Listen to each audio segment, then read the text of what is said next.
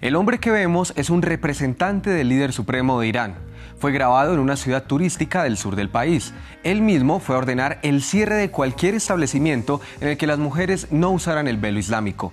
Tras meses de protestas contra el poder religioso, estas imágenes son el último ejemplo de los intentos de las autoridades por hacer cumplir los códigos de vestimenta islámicos.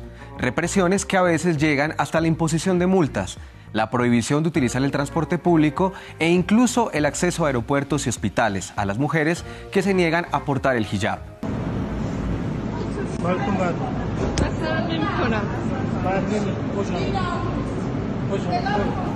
Incluso se les ha pedido a los comerciantes que les exijan a sus clientas el uso del hijab o de lo contrario sus negocios serán cerrados.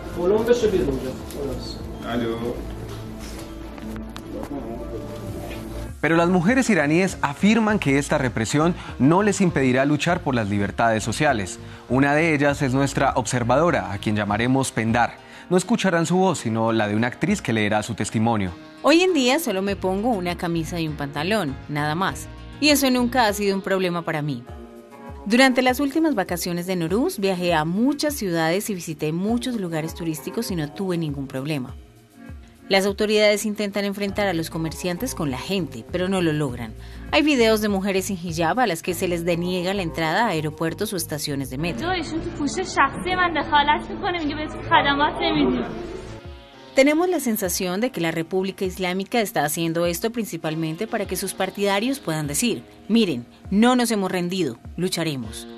En mi opinión, no hay nada que puedan hacer al respecto. Millones de mujeres rechazan el uso obligatorio del hijab y la República Islámica no tiene ni la mano de obra ni el dinero para perseguir a millones de mujeres. La policía prometió empezar a tomar medidas drásticas, pero yo seguí usando la misma ropa. No tenía miedo y me sentía más apoyada por la gente en la calle. Las autoridades incluso crearon una plataforma oficial en la que los partidarios del régimen pueden denunciar a las conductoras que vean sin velo. Los usuarios pueden señalar el número de placa del vehículo y luego la propietaria del auto recibe un mensaje con una multa y una advertencia. Este es uno de esos mensajes. Estimada propietaria del vehículo, ha cometido una infracción. Si se trata de un error, tiene 48 horas para apelar a través de este enlace. Si reincide, su vehículo será confiscado.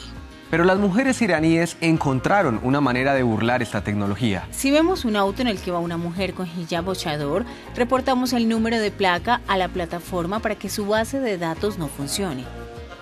El caos resultante hará que la plataforma sea totalmente ineficaz.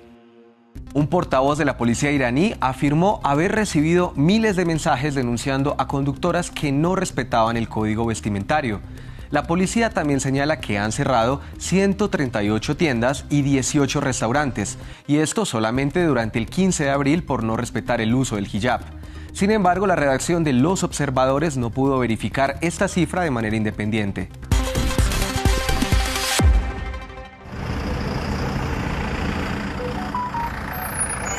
El 21 de abril en Pretoria, en el noreste de Sudáfrica, la policía desplegó varios vehículos frente a la oficina del Alto Comisionado de las Naciones Unidas para los Refugiados.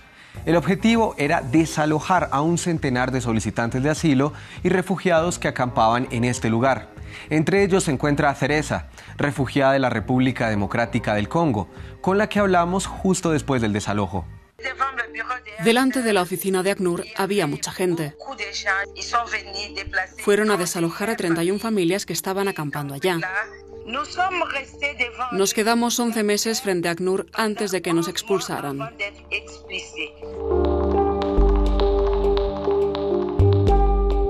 El desalojo del campamento de refugiados se produjo tras más de tres años de peticiones para reubicar a estas personas en otro país. Hablamos con Luis Duplessis, abogada especialista en derechos humanos, que ha seguido de cerca el caso.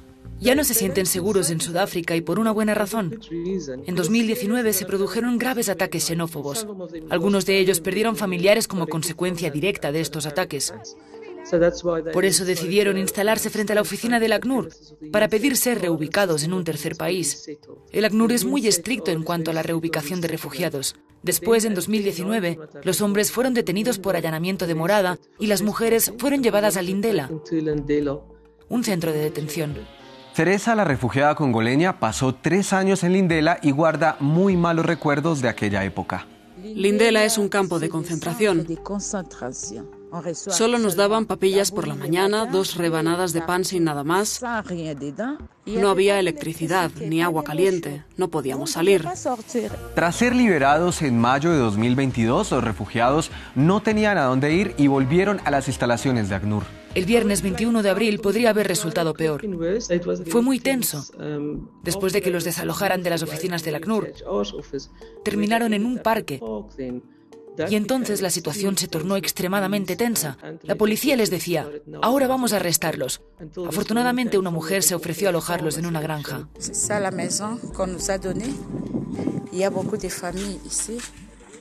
Estas personas están muy traumatizadas. Algunas tienen graves problemas de salud mental.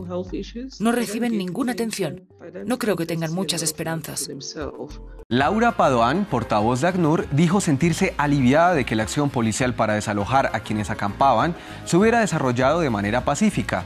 18 personas fueron a Lindela y 70 se quedaron en la granja. Afirmó también que la reubicación de refugiados en un tercer país no entraba dentro del mandato de ACNUR. Así llegamos al final de los observadores por esta semana. Si quieren informarnos sobre una historia o enviarnos sus imágenes, todos nuestros contactos aparecen en pantalla. Este es un programa hecho con ustedes, así que no duden en contarnos lo que ocurre en sus comunidades. Hasta la próxima semana.